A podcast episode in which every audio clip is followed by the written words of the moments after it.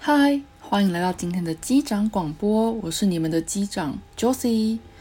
五月的第二个星期日，不论你是什么身份，我想先在这边跟大家说声母亲节快乐。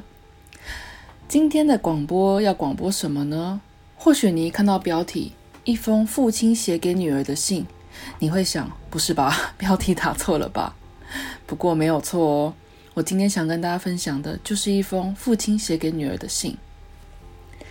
我的父亲在很久很久以前也担起了母亲陪伴我们还有照顾我们的任务。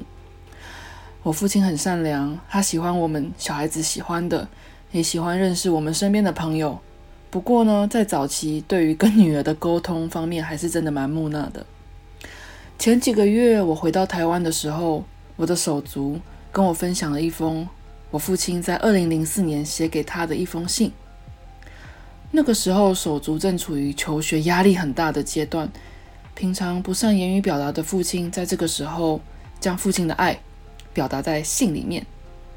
虽然今天是母亲节，但是我想要借由这封信，跟大家分享属于这个我们家的小小温暖暖心故事。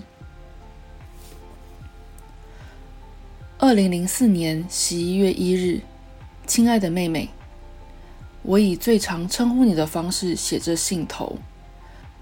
我知道你正在为考试努力，本想在考完试再写这封信给你，但我又提醒自己把握机会，一切趁早去做任何一件事，所以我就写给你，鼓励你，开怀你。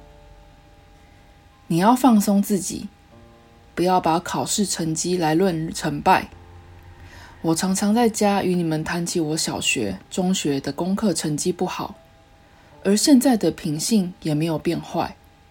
最主要是在初四夸虎留级时，一直都在圣家堂与神父们接触所得到的信仰支持着我。即使现在也常常软弱、颓废时，常祈求天主帮助我，诵念天父教我们的天主经。或颂扬圣母玛利亚的圣母经，增加我们面对困难的力量。我们多么幸福，信仰天主教。我们不能免除痛苦，但我们能快乐的去接受它，把它当成一个历练机会。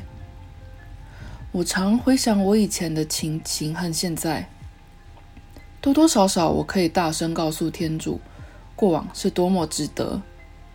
最简单的例子，我会煮饭烧菜，也是小时候奶奶身体不好，我必须去做厨房的事磨练出来的。妹妹，不要想得太多，快快乐乐去做一切。爸爸妈妈、姐姐永远都会帮助你的。祝快乐，老爷爸。我呢，我很庆幸我是在一个充满爱的家庭长大的。虽然妈妈不在了，但也很庆幸成长的一路上有爸爸的陪伴，陪我们一起度过最好还有最坏的时光。二零二零年我离开台北好久了，今年也是手足以单身的身份度过的最后一个母亲节。回头看看这封二零零四年父亲写给手足的信。仿佛回到小时候，有一种嗯很暖、很温柔的感觉。爸爸，母亲节快乐！我们都爱你，期待我们再相会喽。